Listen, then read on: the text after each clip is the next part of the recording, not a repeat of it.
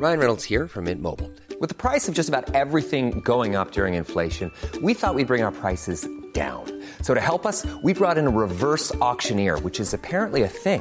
Mint Mobile unlimited premium wireless. Ready to get 30, 30, bit to get 30, bit to get 20, 20, 20, bit to get 20, 20, bit to get 15, 15, 15, 15 just 15 bucks a month. So, Give it a try at mintmobile.com slash switch.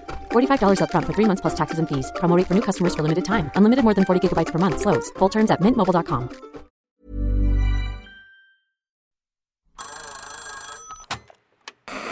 Hola. Hola. Hola. Hola, hola. ¿Estás ahí? ¿Quieres saber lo que está pasando en tu país y en el mundo en pocos minutos? Te lo cuento. Te lo cuento. Hoy es martes 5 de diciembre de 2023 y estas son las principales noticias del día. Te lo cuento. Luis Enrique Orozco renunció como gobernador interino de Nuevo León, abriendo paso para que Samuel García retome el cargo. Ni la Rosa de Guadalupe tiene tantos plot twists como la crisis política de Nuevo León. Luis Enrique Orozco, quien hasta ayer era el gobernador interino del estado, dio este sorprendente anuncio el lunes. He decidido, eh, en ánimo de garantizar la paz y la gobernabilidad en este estado, eh, hacerme a un lado y renunciar al cargo de gobernador interino del estado de Nuevo León. En una conferencia de prensa ayer dijo que la idea era permitir que Samuel García retome sus funciones. El anuncio de Orozco ocurrió después de que el Congreso de Nuevo León también dio su brazo a torcer, permitiendo que Samuel reasuma nuevamente sus funciones. De hecho, el presidente de la Cámara de Diputados Regia, el panista Mauro Guerra, dio esta declaración en la misma conferencia de prensa en la que Luis Orozco anunció su renuncia. Como es de todos públicos, hemos recibido la intención de Samuel García de reasumir sus labores como gobernador. Y para darle certeza a esta crisis de ingobernabilidad que nos llevó Samuel García, estamos haciendo un frente común para trabajar para y por Nuevo León. Esta mesa directiva del Poder Legislativo dará trámite expedito a las solicitudes presentadas. Esto puso fin a la crisis política que vivió Nuevo León los últimos días. Pero los que siguen sumergidos en una crisis son los de Movimiento Ciudadano. Después de que Sami se bajara de la contienda presidencial, el partido ahora tiene que encontrar un sustituto. Por eso, los militantes de MC tuvieron una asamblea de emergencia ayer para reorganizar su estrategia hacia las elecciones del próximo año. En la REU, el partido Fosfo Fosfo estableció como deadline el 20 de enero de 2024 para definir su candidato presidencial a través de un proceso interno, aún por definir. Varios nombres ya se bajaron como posibles candidatos, entre ellos la senadora Indira Kempis, el diputado federal Jorge Álvarez Maínez, quien, by the way, era el coordinador de campaña de Samuel, el senador Juan Cepeda y la senadora Patricia Mercado. Dante Delgado, presidente de Movimiento Ciudadano, volvió a descartar su nombre en la boleta. Eso sí, aseguró que no habrá dedazos y que el proceso de selección será súper democrático. ¿Qué más hay? Israel acusó a Hamas de asesinar a 15 de los rehenes que tienen secuestrados en Gaza. Durante las últimas semanas las cifras de rehenes que continúan capturados por Hamas han cambiado. 105 de ellos fueron liberados durante el periodo de tregua que Israel y el grupo yihadista pactaron la semana pasada. Con ello, Hamas aún mantiene 137 cautivos.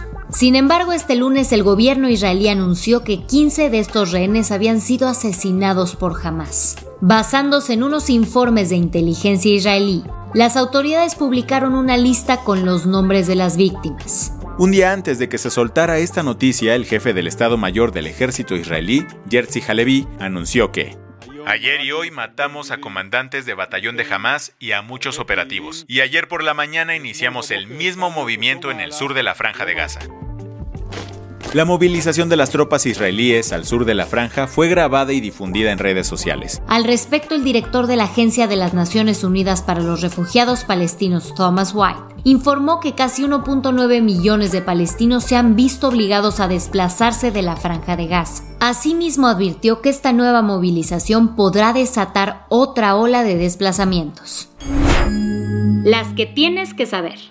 Hoy llega a México Janet Yellen. La secretaria del Tesoro de Estados Unidos. Estará en Ciudad de México hasta el jueves y planea reunirse con el presidente López Obrador, el secretario de Hacienda Rogelio Ramírez de la O y la gobernadora del Banco de México Victoria Rodríguez Ceja. La idea es revisar asuntos de la agenda bilateral, sobre todo del combate al fentanilo. Para llegar con los motores encendidos, el Departamento del Tesoro anunció este lunes una fuerza de ataque contra esta droga sintética. La idea es que la Oficina de Terrorismo e Inteligencia Financiera y la División de Investigación Criminal del Treasury Department colaboren para contrarrestar los delitos financieros relacionados con el fentanilo.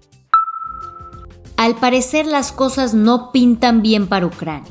Por un lado, Vitaly Klitschko, alcalde de Kiev, criticó a Volodymyr Zelensky este lunes por su creciente autoritarismo comparándolo con Rusia. Eso sí, Vitaly aclaró que no quiere que el presidente ucraniano deje el cargo hasta que termine la guerra.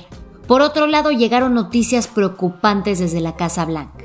El gobierno estadounidense advirtió ayer que está sin dinero y casi sin tiempo para seguir enviando ayuda militar a Ucrania y es que ya gastó unos 111 mil millones de dólares. Ahora el Congreso debe aprobar más fondos para mantener el apoyo frente a la invasión rusa.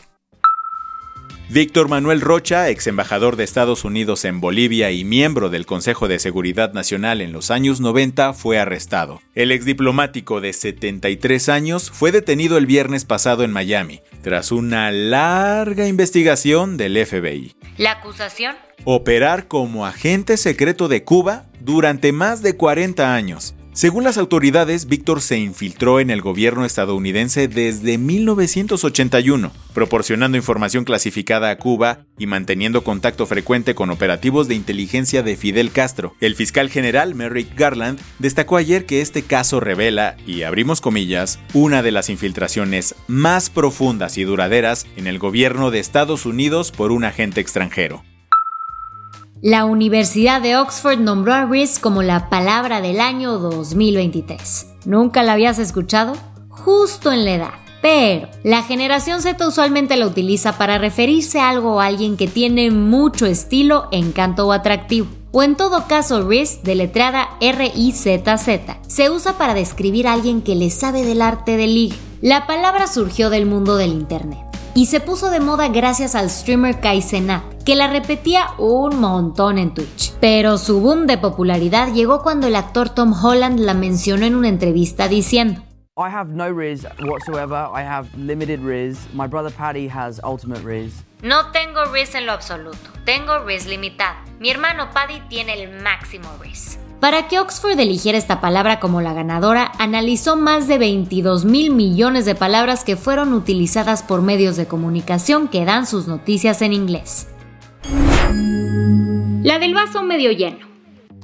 En Wellington, la capital de Nueva Zelanda, nacieron kiwis en libertad por primera vez en más de un siglo. Obvio, no hablamos de la fruta. Se trata de la adorable ave nacional neozelandesa. Este hito en la conservación fue posible gracias a Capital Kiwi, un grupo que trabaja en la restauración de esta especie. Desde hace años el grupo participa en un programa para reducir la población de depredadores no nativos. Gracias a ello se han reintroducido unos 60 kiwis a lo largo del año. Y esto ya dio resultados, porque Pete Kirkman, líder de operaciones del proyecto, encontró dos kiwis recién nacidos en la región de Macara. Con esto cerramos las noticias más importantes del día. Yo soy Andrea Mijares. Y yo soy Baltasar Tercero. Gracias por acompañarnos hoy en Te lo Cuento. Nos escuchamos mañana con tu nuevo shot de noticias. Chao.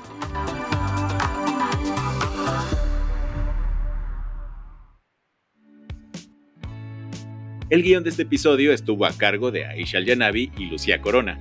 Paula Gándara es la editora del guion y la dirección editorial es de Sebastián Ermenger. Gelúe Santillán es la directora creativa y el diseño de sonido está a cargo de Alfredo Cruz. ¿Quieres estar al día? Nos encuentras como arroba te lo cuento en Instagram, TikTok, Snapchat y Twitter.